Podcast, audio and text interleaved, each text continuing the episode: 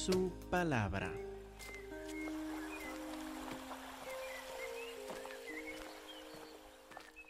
Estamos hoy en Job, capítulo 18. Continuando nuestro estudio versículo por versículo, capítulo por capítulo del libro de Job, ahora estamos en Job 18. En una conversación fuerte entre Job y uno de sus amigos que vino para consolarle, Bildad. Vamos viendo igual como la conversación entre Elifaz y Job hace ocho días, que Bildad no se encuentra muy contento con, con Job, se queda ofendido por las palabras fuertes que Job le había dicho contra él y también contra Dios según su forma de ver. Acuérdense que Bildad, los otros amigos de Job siguen insistiendo que este Job que sufrió tanta pérdida de repente, que ahora se encuentra con una enfermedad horrible, seguramente esto le pasó por algún pecado escondido en su vida. Lo que él tiene que hacer es reconocerlo, identificar ese pecado y arrepentirse. Porque la gente no sufre así sin motivo. Obviamente Job es pecador y pecador a lo grande. Y al arrepentirse él, Dios le puede bendecir de nuevo con todas las bendiciones terrenales que él tenía antes y aún más. Como Job sigue resistiendo, como dice que no es culpa mía por lo cual sufro esto, Dios me dio este sufrimiento, este castigo, y no sé por qué me ha tratado como enemigo como Job, según los amigos, no deja entrar las ideas de ellos. Bildad aprieta más en capítulo 18 hasta punto de ser cruel a su amigo Job. Vemos, por ejemplo, 18, versículo 4. Le dice a Job, o tú que te despedazas en tu furor, Acuérdense en capítulo 17, Job había dicho, Dios me, despade me despadeza. Dios me, ataca, me atacado como un animal salvaje, violento. Bildad dice, no, no, no, no es Dios que te, ha, atacado, eres tú mismo. Tú mismo, Job, te ha atacado. Si tú te arrepientas, si tú haces lo que le decimos, entonces vas a tener paz. Pero por tu rebelión contra Dios, por tu cuello duro contra nuestros consejos, tú te estás despedazando a ti mismo. ¿Será abandonada la tierra por tu causa? ¿Serán removidas de su lugar las peñas? Job, ¿te crees tan importante que Dios mismo debe visitarte a ti para justificarte? ¿Quién crees que eres? Eres otro ser escandaloso en los ojos de Dios. ¿Cómo crees que tiene tanta importancia que Dios mismo te va a visitar? Sigue en versículo 5 retratando al impío y, pues, no muy de escondidos, a Job también. Ciertamente la luz de los impíos como tú, Job, la luz de los impíos será apagada no resplandecerá la centella de su fuego. La luz se oscurecerá en su tienda, se apagará sobre él su lámpara. Sus pasos vigorosos serán acortados. Su mismo consejo lo precipitará. Porque red será echada a sus pies. Oh Job, ¿te acuerdas en tu riqueza de antes como tú andabas seguro? No te diste cuenta que andabas sobre una red y con una seguridad que nada te iba a pasar. Así son los impíos, Job. Andaba bien y de repente se encontraba en una trampa. Porque el red será echado sus pies sobre mallas andará, lazo prenderá su calcañar, se afirmará la trampa contra él. Su cuerda está escondida en la tierra, una trampa le aguarda en la senda. Y en versículo 11 empieza a ponerlo aún más personal. Está hablando, claro, del impío en general, pero ahora específicamente apretando más para el caso de Job. dice, de todas partes lo asombrarán temores. Hablando del impío en general, de todas partes lo asombrarán temores. Va a llegar temores de todas direcciones. ¿Se acuerdan lo que pasó a Job ese día horrible de su vida? Cuando recibió las malas noticias de que todo fue perdido a la vez. Vamos a verlo una vez más para fijarnos de dónde vienen estos ataques contra Job, capítulo 1, versículo 13.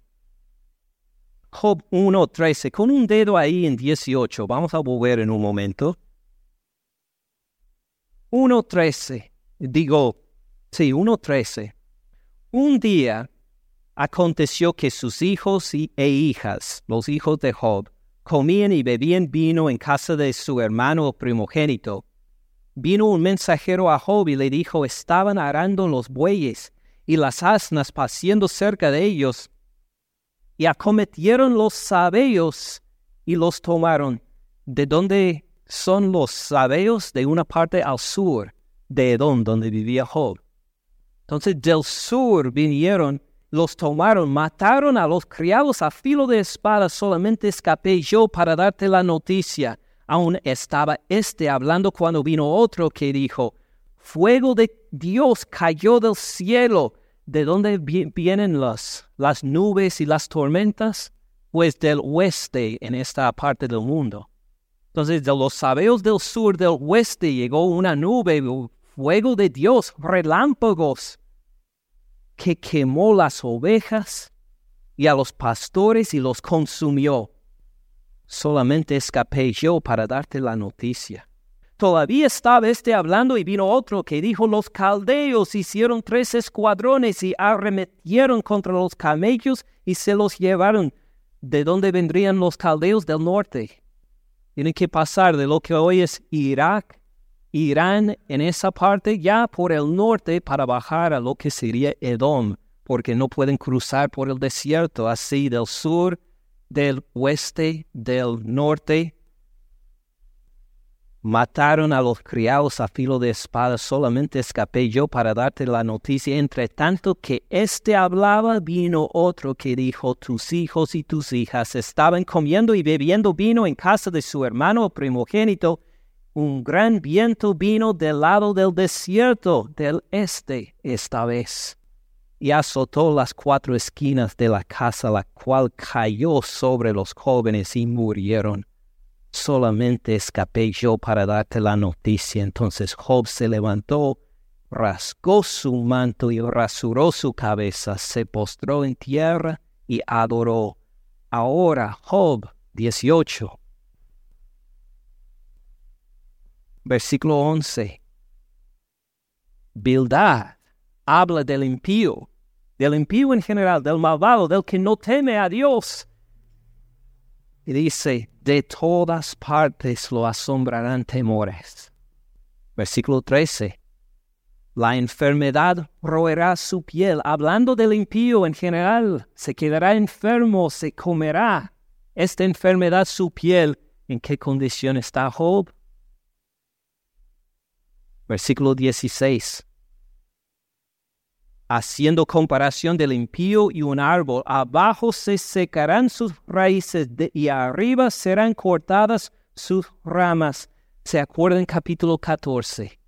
Que Job vio el árbol, el árbol cortado, un árbol que solo era un tronco, nada más.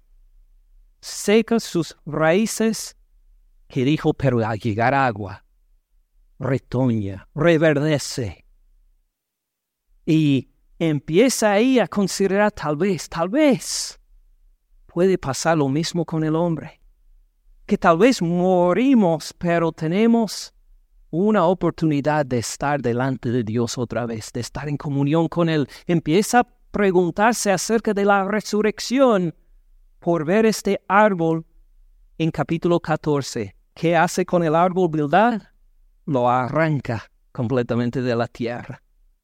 Hablando de esta injusticia, busca la forma de presentar su caso delante de Dios. Dice, oh tierra, no cubras mi sangre y no haya lugar para mi clamor. Mas he aquí que los, en los cielos está mi testigo y mi testimonio en las alturas. Disputadores son mis amigos, mas ante Dios derramaré mis lágrimas. ¿Se acuerda de la confianza de Job? Decir, en los cielos tengo un abogado, alguien que está por mi parte, alguien que va a escuchar mi caso. Dios mismo que me va a justificar. ¿Qué dice verdad aquí? Otra vez en 18.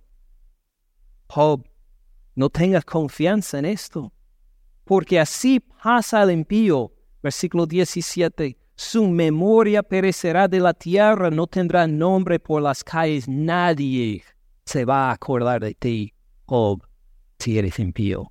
¿Cómo te atreves a pensar que Dios va a ser tu abogado si eres impío, si eres malo, si has pecado contra Él?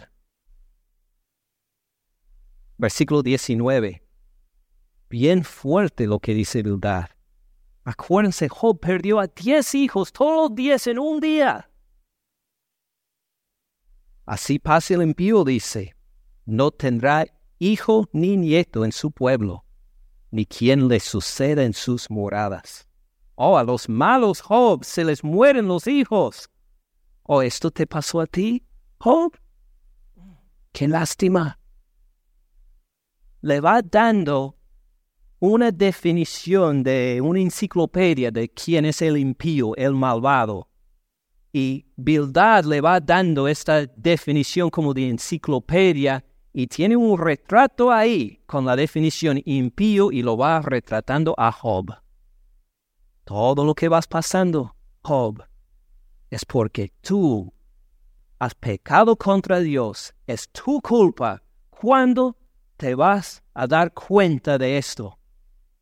Y llega para uno que acuérdense que Jehová mismo declaró al principio que Job era uno temoroso de Dios, uno que no había ningún otro en el mundo como él.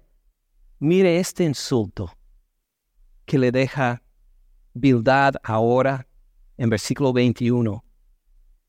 Ciertamente tales son las moradores, las moradas del impío, este será el lugar del que no conoció a Dios. Dice Job, tú no conoces a Dios. Nunca lo conociste. Todo esto que vivías antes de tu piedad, de tu temor a Dios, era una mentira. En realidad eras pecador, a escondidas de todo lo demás. Por eso has perdido tanto, has sufrido tanto, nunca lo conociste. Este es su amigo. Job le responde, con amigos así uno no necesita enemigos. Capítulo 19, estas palabras le duelen a Job. Respondió entonces Job, dijo, ¿hasta cuándo angustiarán mi alma y me molerán con palabras? Igual como cuando una mujer, algunos de ustedes, estábamos hablando el otro día como las mamás molían el grano con la mano, con que tenía esta máquina en una mesa bien firme y molían los granos. Así se siente Job por las palabras de sus amigos, se siente completamente molido. ¿Me molerán con palabras? Ya me han vituperado diez veces, ¿no les dan vergüenza el injuriarme? Aun siendo verdad que yo haya errado, sobre mí recaería mi error. Pero si ustedes se engrandecen contra mí, contra mí alegan mi oprobio, saben ahora que Dios me ha derribado, me ha envuelto en su red no se queda convencido por las palabras de Bildad. A pesar del dolor que le causaron, a pesar de que se siente como molido por estas palabras hirientes de Bildad, dijo, me quedo seguro en lo que te dije antes. Esta red que me describieron, que yo andando me encontré de repente en una red, dijo, es verdad, pero no por mi culpa. Yo no puse esta red, Dios me la puso. Dios me ha atacado. Saben ahora, Dios me ha derribado, me ha envuelto en su red, como dice en versículo 6. Y sigue ahí describiendo cómo Dios le puso en un sufrimiento, una situación que no entienden, que no encuentra salida y dice, amigos, por favor, tengan compasión de mí. Así les pide en versículo 21 de capítulo 19. Oh, ustedes, mis amigos, tengan compasión de mí, tengan compasión de mí. No me deben criticar así. No deben presentar todo mi sufrimiento si fuera de castigo de Dios. La mano de Dios me ha tocado. ¿Por qué me persiguen como Dios? Ustedes le han puesto a su lado atacándome a mí. Ni aun de mi carne se sacian ustedes también con animales salvajes comiéndome, bocado por bocado. Lo que se espera es que una maldición a Dios y a los amigos después. Pero eso no es lo que dice. Llegamos en otros de estos momentos en que Job, por fe en este mismo Dios que según él le va atacando, le pone su fe encuentra su seguridad y su salvación en Él. Empieza por decir en el versículo 23, ¿quién diera ahora que mis palabras fueran escritas? No quiero que se olviden de mi castigo, de este sufrimiento que tengo. Que pudiera alguien escribir mi caso en un libro. ¿Quién diera que se escribiera en un libro? Versículo 24. Ni esto es suficiente que con cincel de hierro y con plomo fueron esculpidas en piedra para siempre, se quedara, que se quedará ahí memorial de mi sufrimiento, de esta injusticia que Dios ha hecho contra mí en hacerme sufrir sin ningún motivo. Pero ni esto es suficiente, que lo pusieron en memorial. Y empieza a mirar hacia el cielo Ve ahí. Este mismo ser, según él, que le va atacando es el mismo. ¿En quién tiene la salvación? Versículo 25. Yo sé que mi redentor vive y al fin se levantará sobre el polvo. Después de deshecha esta mi piel en mi carne, he de ver a Dios, al cual veré por mí mismo, mis ojos lo verán y no otro, aunque mi corazón desfallece dentro de mí.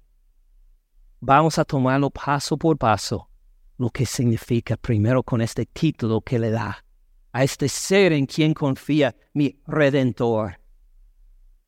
¿Qué significa redentor? Pues vamos a empezar a ver cómo es un redentor hablando entre los seres humanos, a los israelitas, y luego a ver lo que quiere decir cuando hablamos de Dios como redentor. De los seres humanos primero, vamos con un dedo en Job 19 a Levítico 25. Libro de Levítico, casi al principio de la Biblia, Génesis, Éxodo, Levítico, capítulo 25. Vamos a empezar en versículo 23, 25-23. Unos versículos sobre la tierra en Israel, la tierra prometida, la tierra que se repartía entre familias. 25-23.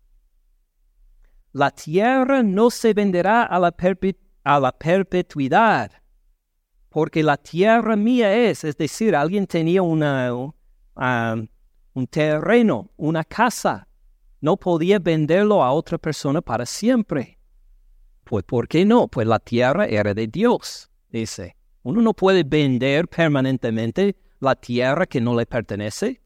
No puedo yo llegar a su casa a venderlo a otra persona y depositar el dinero en mi bolsillo. No, es casa de usted. Igual dice Dios, ustedes no pueden vender esta tierra a otra persona para siempre, es mi tierra. Yo le voy a dar las reglas de la compra y venta de mi tierra, dice Dios. la tierra no se venderá a perpetuidad, porque la tierra mía es. Pues ustedes forasteros y extranjeros son para conmigo. Dice que ustedes visitan, ustedes son extranjeros, ustedes tienen residencia de mi parte en esta tierra ah, prometida. Versículo 24, por tanto, en toda la tierra de su posesión otorgarán rescate a la tierra. Rescate a la tierra. Esta palabra rescate es lo mismo que encontramos en redentor. A ver qué significa. Versículo 25. Cuando tu hermano empobrece y vende algo de su posesión, de su tierra, entonces su pariente más próximo vendrá y rescatará, la misma idea de redentor, rescatará lo que su hermano ha vendido. Cuando el hombre no tiene rescatador y consigue, y consigue lo suficiente para el rescate, entonces contará los años desde que vendió, pagará lo que queda al varón a quien vendió y volverá su posesión. Por el momento, vamos viendo rescate de, de la tierra. ¿Qué significa si usted se queda en pobreza? No puede pagar los biles ya. Tiene meses de no pagar la casa. ¿Qué va a hacer? No había ningún plan del gobierno para salvarle en esa época. Uno tenía que presentarse a la persona a quien debía el dinero a decir, por favor, acépteme como esclavo tuyo y voy a mantener, voy a continuar como esclavo tuyo de por siete años, diez años, veinte años, por lo menos hasta el año del jubileo. Cada cincuenta años en, en, en Israel había un año de jubileo en que ya terminaron todas las deudas, por lo menos hasta este momento. Pero mientras tanto me quedo como tu esclavo, a trabajar solo por ti, dependo de ti por todo. Imagínese uno está en esta situación a perder su libertad. La libertad de vivir en donde quiera, la libertad de hacer sus propias cosas, sino de quedarse como esclavo a otro. Dios dijo, no tienes que quedarte en esta situación. Si tienes un hermano, un pariente redentor, uno que llega a representarte, a llegar a esta persona a quien debe el dinero para decir, ¿cuánto te debe mi hermano? ¿Diez mil dólares? Tómalos. Él te queda libre ahora. ¿Ah? Ahora se terminó la esclavitud. Otra vez con vida, otra vez fuera de la pobreza. No por lo que esta persona misma hizo, sino porque le llegó un pariente, un hermano, un tío, como redentor a sacarle de esta esclavitud. Esto encontramos en versículo 47 también, del mismo capítulo de Levítico 25. Levítico 25, 47.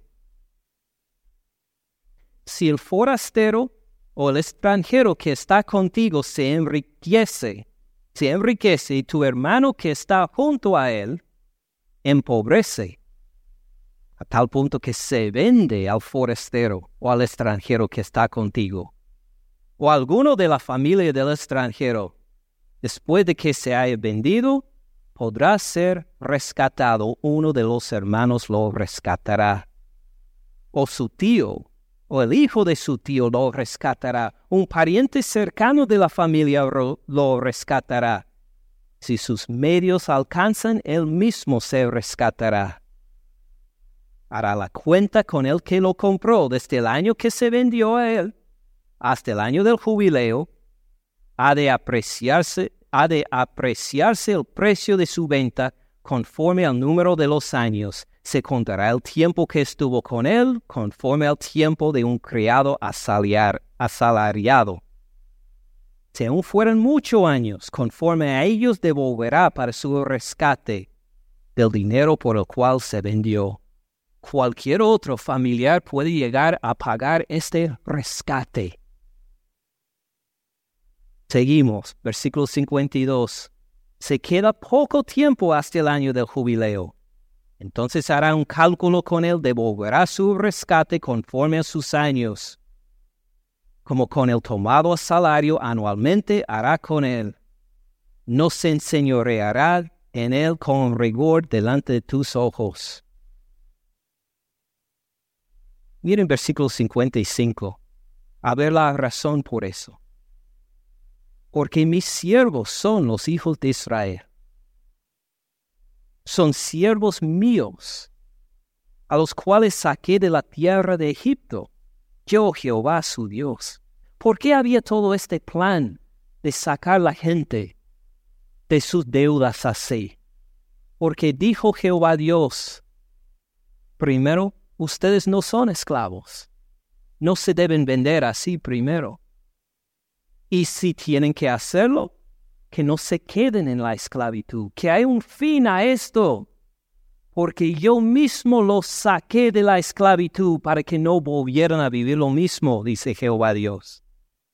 Y era algo no solo para la situación económica de algunas familias, tenía que ver con la gloria de Jehová.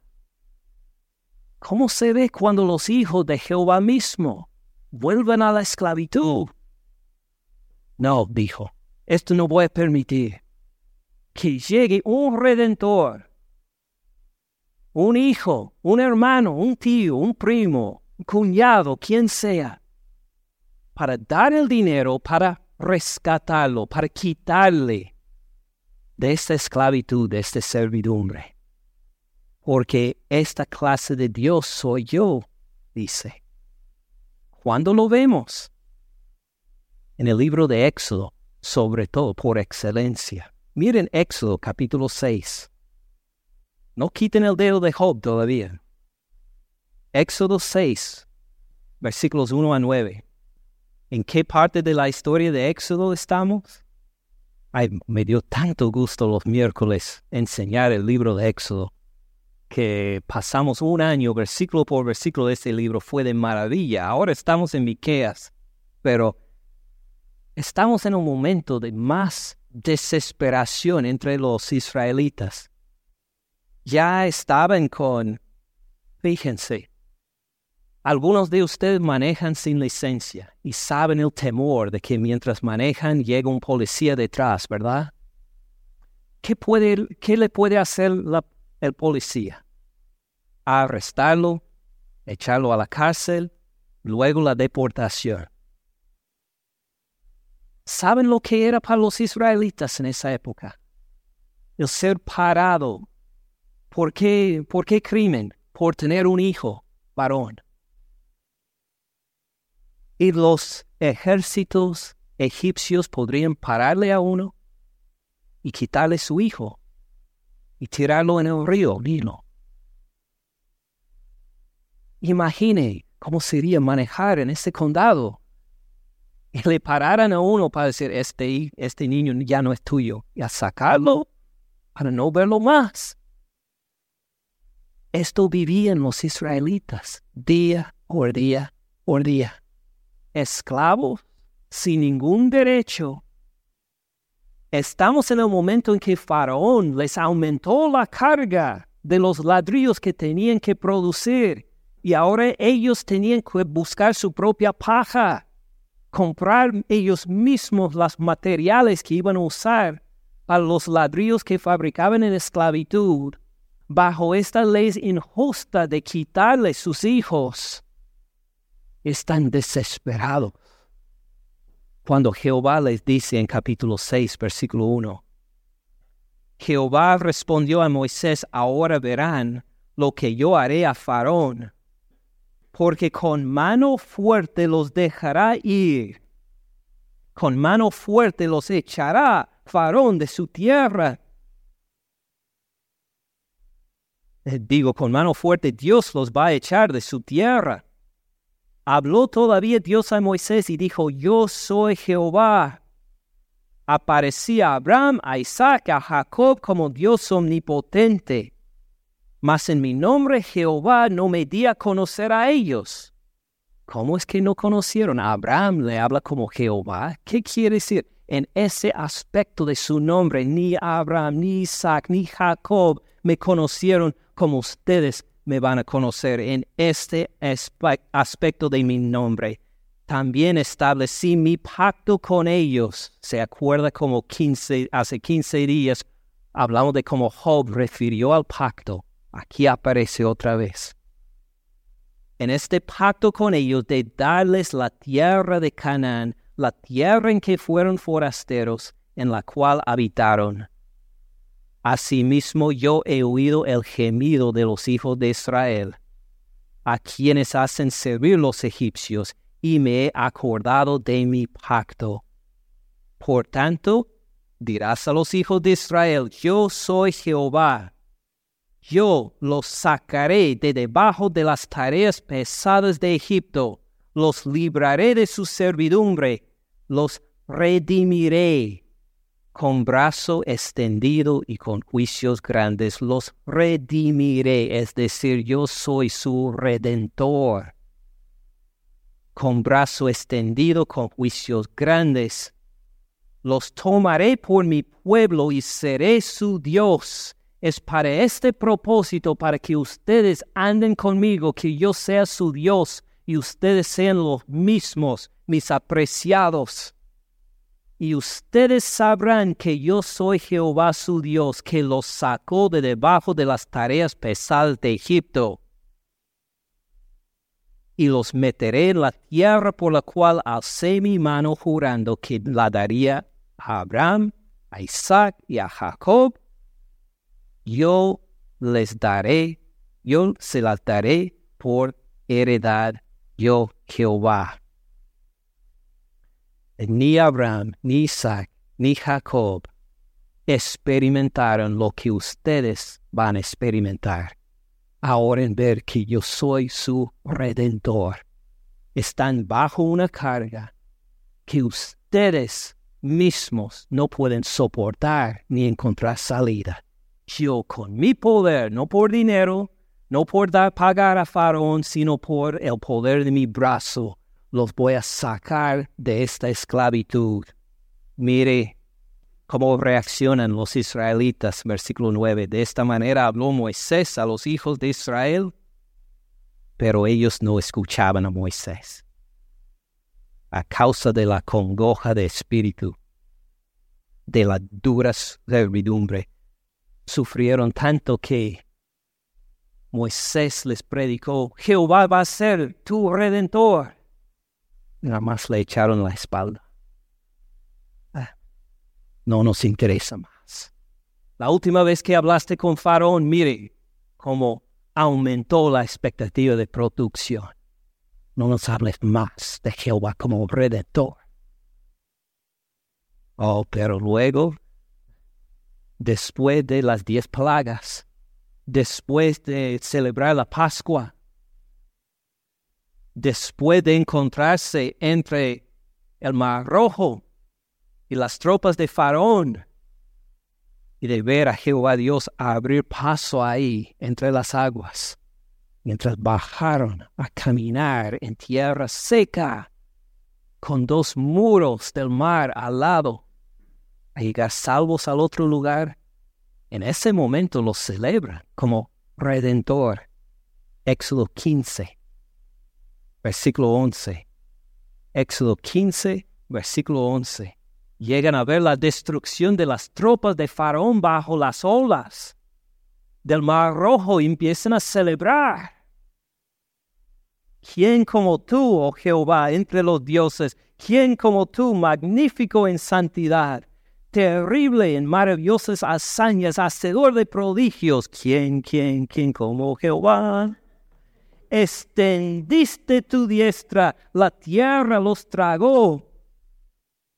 Condujiste en tu misericordia este pueblo que redimiste. Tú eres nuestro redentor exactamente como tú habías prometido. Nosotros ni teníamos la fe de escuchar a Moisés. No queríamos escuchar más. Tú nos salvaste, nos redimiste. Demostraste que eres nuestro redentor. Nos sacaste de la esclavitud. igual como uno si se quede endeudado con un banco, ya no puede con los pagos de la casa.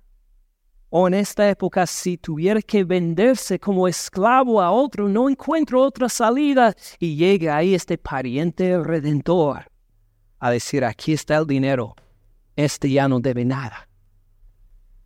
Igual encontraron los israelitas en una situación en manos de uno más fuerte que ellos, que no pudieron contra ellos, llegó su redentor Jehová Dios a decir, basta de esta injusticia, y los sacó con mano fuerte.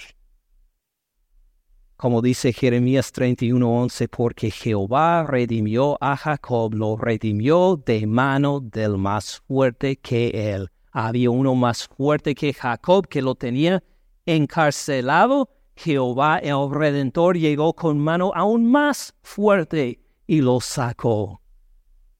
Esta es la confianza de Job aquí en 19.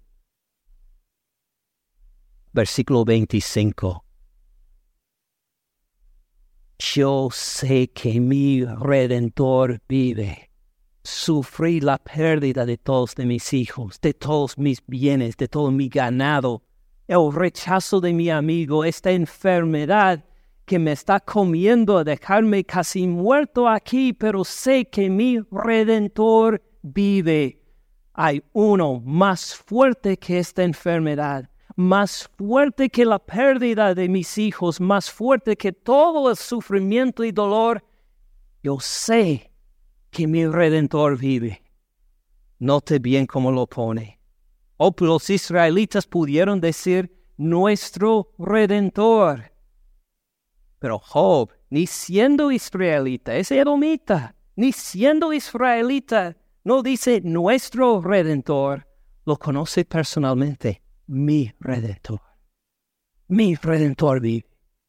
No tengo un Dios de palo, de imagen, tengo un Dios vivo que ve mi situación y que vivo me va a sacar de lo mismo. Y mi redentor, fíjense por un momento en el Salmo 42. Un dedo todavía en Job 19, no lo, no lo pierdas. Salmo 42. Porque creo que hay algo en esta declaración de Job que es muy parecida a la declaración de los hijos de Coré en el Salmo 42, hablando de este redentor vivo, de este Dios vivo. Escuchen bien los primeros versículos de Salmo 42 y al lado de los hijos de Coré casi podemos escuchar también la voz de Job cantando en alabanza. Fíjese, como el siervo brama por las corrientes de las aguas, Así clama por ti, oh Dios, el alma mía. Igual cuando uno está en el desierto, caminando en el desierto, como algunos de ustedes han hecho, por días sin agua. Si alguien le llegara a presentar ahí, en su sed, mire, le ofrezco carro nuevo. Pues, gracias, me conduce a donde hay agua. Le doy una casa nueva. Muy bien. Hay agua en esa casa. Le doy un traje nuevo. lo, puedo vender por vaso de agua. Por favor. Uno quiere solamente agua cuando tiene sed. No le va a satisfacer nada más. Así es, en versículo 1, como el siervo brama por las corrientes de las aguas, Así clamo por ti, oh Dios, el alma mía. Lleguen ahí hasta Bildad con molerle con tantas palabras de acusaciones encima de todo este sufrimiento. Dice que no aguanto más, busco a Dios mío, al Dios mío. Quiero, como dice en versículo 2, mi alma tiene sed de Dios, del Dios vivo. Necesito sentir de Él, necesito escuchar de Él, necesito andar en comunión viva con Él. No voy a estar satisfecho con ninguna cosa más. me puede ofrecer lo que quiera, nada me va a satisfacer como, tanto como el andar en comunión viva con mi Dios. ¿Cuándo vendré y me presentaré delante de Dios? ¿No es esto el clamor de Job mismo? ¿Cuándo me puedo presentar delante de Él? Sé que mi Redentor vive. Fueron mis lágrimas mi pan de día y de noche. Mientras me dicen todos los días, eh, ¿dónde está tu Dios? Como Bildad, el impío nunca conoció a Dios, Job. Igual aquí, ¿dónde está tu Dios? ¿Qué clase de Dios tienes para dejarte en sufrimiento así? Me acuerdo de estas cosas y derramo mi alma dentro de mí. Y se acuerda de, cómo yo fui con la multitud. La conduje hasta la casa de Dios entre voces de alegría y de alabanza del pueblo en fiesta. Dijo, me acuerdo estas veces cuando me reunía en la casa de Dios a cantarle con gozo sus alabanzas. Cuando hasta dirigía a los otros con canto, tocando, dirigiendo a los otros, dijo, ay, este gozo se me ha perdido. ¿Cuándo voy a volver a tenerla? Dios, necesito no me satisfago con nada más. Versículo 5. ¿Por qué te abates, oh alma mía? Y te turbas dentro de mí. Espera en Dios, porque aún he de alabarle. Salvación mía y Dios mío, algún día a tener este gozo otra vez. Artificialmente, no, sino porque voy a ver y experimentar al Dios vivo. Volviendo a Job 19. Esta es la confianza que tiene Job en medio de su sufrimiento, de la traición de sus amigos en todo. Se queda firme en esta confianza en su redentor. Yo sé que mi redentor vive y al fin se levantará mi redentor sobre el polvo. Él va a andar en victoria. Este polvo que hemos visto en el libro de Job es como símbolo del llanto, del sufrimiento, de la muerte, el destino de todos nosotros que vamos a morir y llegar a ser polvo. Mi redentor va a pisar encima del polvo en victoria y después de deshecha esta mi piel, en mi carne he de ver a Dios. Primero escuchen bien esta bofetada a Satanás, sin darse cuenta, esta bofetada a Satanás que hace Job, como bofetada a Satanás. Vuelva por un momento al capítulo 2 de Job. ¿Se acuerdan lo que dijo Satanás de él? Sin saberlo. Job capítulo 2, versículo 3. Jehová dijo a Satanás, ¿no has considerado a mi siervo Job? No hay otro como él en la tierra, varón perfecto y recto, temoroso de Dios y y que todavía retiene su integridad aun cuando tú me incitaste contra él para que lo arruinara sin causa. Respondiendo Satanás, dijo a Jehová, piel por piel. Todo lo que el hombre tiene dará por su vida. Extiende ahora tu mano, toca su hueso y su carne. Verán si no blasfema contra ti en tu misma presencia. No, llegando aquí a 19, 26, ¿qué dice Job? Sin saber que Satanás había dicho esto, después de deshecha esta mi piel, piel por piel, dijo Satanás, después de desechar esta piel. En mi carne he de ver a Dios. No lo renunció para nada. Se quedó firme. A pesar de estas pruebas, mi redentor vive, va a tener victoria y yo lo voy a ver aun perdiendo esta piel, este cuerpo, en mi carne, resucitado, voy a ver con estos ojos mi Dios, al cual veré por mí mismo, mis ojos lo verán y no otro, aunque mi corazón desfallece dentro de mí.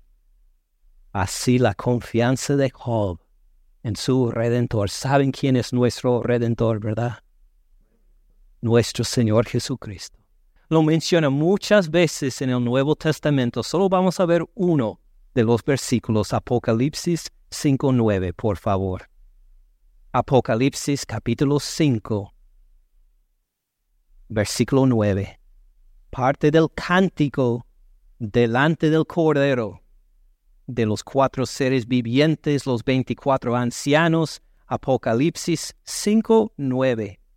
Cantaban un nuevo cántico diciendo, digno eres, hablando de Jesucristo, digno eres de tomar el libro y de abrir sus sellos, porque tú fuiste inmolado y con tu sangre nos has redimido. Mire para quién, para Dios. ¿Para qué? Para andar en comunión viva con Él. No solo por la misericordia de que estos pobres en esclavitud a sus pecados los voy a rescatar, sino los voy a rescatar no solo por esto, sino para andar conmigo, para conocerme, para que cuando sientan esta sed que no va a ser apagada por ninguna otra cosa más, sino el andar en comunión con el Dios vivo, para que me conozcan, para que caminen de una forma conmigo en comunión viva e íntima, para que me conozcan. Tú fuiste inmolado y con tu sangre nos has redimido para Dios de todo linaje y lengua y pueblo y nación. Hermanos, ¿cómo continuamos nosotros en medio de sufrimiento? Con confianza, con seguridad en nuestro Redentor, Jesucristo. Cuando llega una enfermedad y nos encontramos con el horror de que nuestro cuerpo hace cosas que, que no debe, que se está destruyendo a sí mismo.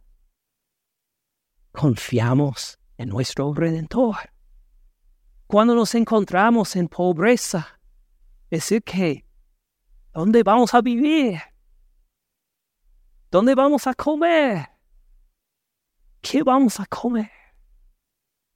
Aún en esta desesperación, nuestro Redentor vive y va a estar de pie en victoria. Lo vamos a ver. ¿Qué pasa con cuando nuestros cuerpos se queman en fiebre? O se queman en deseo por el pecado. Y decimos por la tentación del pecado, no puedo más, no puedo aguantar más. Confiamos en este sufrimiento, en nuestro Redentor vive.